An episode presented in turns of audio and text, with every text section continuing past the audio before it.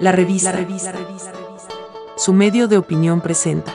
El editorial de la semana. De aquí en adelante. Son muchas las congojas, pletóricas las dificultades, grandes los obstáculos, y aunque nadie se atreve a predecir, lo que sí sabemos es que bajo las actuales condiciones y tendencias, no puede augurarse una situación tan deseable como quisiéramos en el futuro de la patria.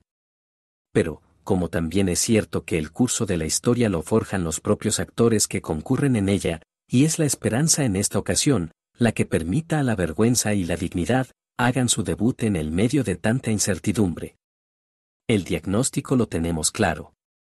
Sabemos que hemos descuidado forjar con valores, que hemos permitido que la educación nacional entre en franco deterioro, que hemos privilegiado grupos de interés y sectores, que hemos hecho un culto de la mediocridad y la irracionalidad, que hemos optado por el camino fácil de la violencia y la desesperanza. Sabemos que los egos y la vanidad ocupan el primer lugar de quienes aspiran a los honrosos cargos del poder público, que hemos permitido el agudo deterioro de las finanzas públicas y del control interno. Sabemos que poderes fácticos se han adueñado de los importantes espacios en que otrora había honestidad y dignidad. También sabemos que los partidos políticos ya no representan doctrinas sino los espurios intereses de personas con egos soberbios. Sabemos que la mala gestión de las finanzas públicas nos mantiene en una situación de enorme escepticismo. Sabemos que la imbecilidad se ha adueñado de las redes sociales y la tecnología, y más es lo malo que lo bueno engendrado en ellas. Sabemos igualmente que nos acecha la crisis climática con riesgos cada vez mayores, los cuales se van materializando poco a poco, acá y lejos de nuestra latitud. Pero también, y para lograr el equilibrio necesario, sabemos que Costa Rica cuenta con el recurso humano capaz de variar el curso de la historia. Ya lo hemos hecho antes. Los tristes ejemplos de las dictaduras y el culto a la personalidad, a nuestro alrededor, será el aliciente que nos saquen del soporífero estado en que se encuentran nuestras instituciones.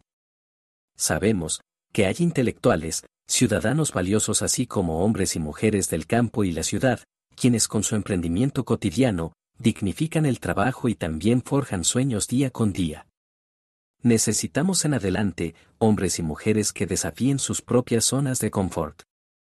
Que se encuentren dispuestos a asumir responsabilidad por sus actos, sin miedo, sin temores y sin cálculos estúpidos. Hay profesionales en los diversos medios de comunicación social, pocos, pero de esos que al decir de Bertolt Brecht, se convierten en los indispensables. Es tiempo de abandonar el pasado, de asumir las riendas del presente y por consecuencia de construir el futuro. La revista hará de su compromiso, asumiendo el ejemplo de su propia responsabilidad. Cada quien en esta coyuntura asumirá la tarea de liderazgo correspondiente y pronto nos daremos cuenta de nuestra capacidad transformadora. Lo que viene será sin duda distinto a cuanto hemos vivido. Abandonaremos la desesperanza y la transformaremos en sueños materializados.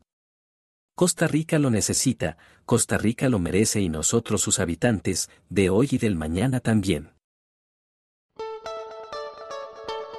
Encuentre la revista en las plataformas de Anchor, Spotify, Google Podcasts y Apple Podcasts. La revista, el medio de opinión de Costa Rica.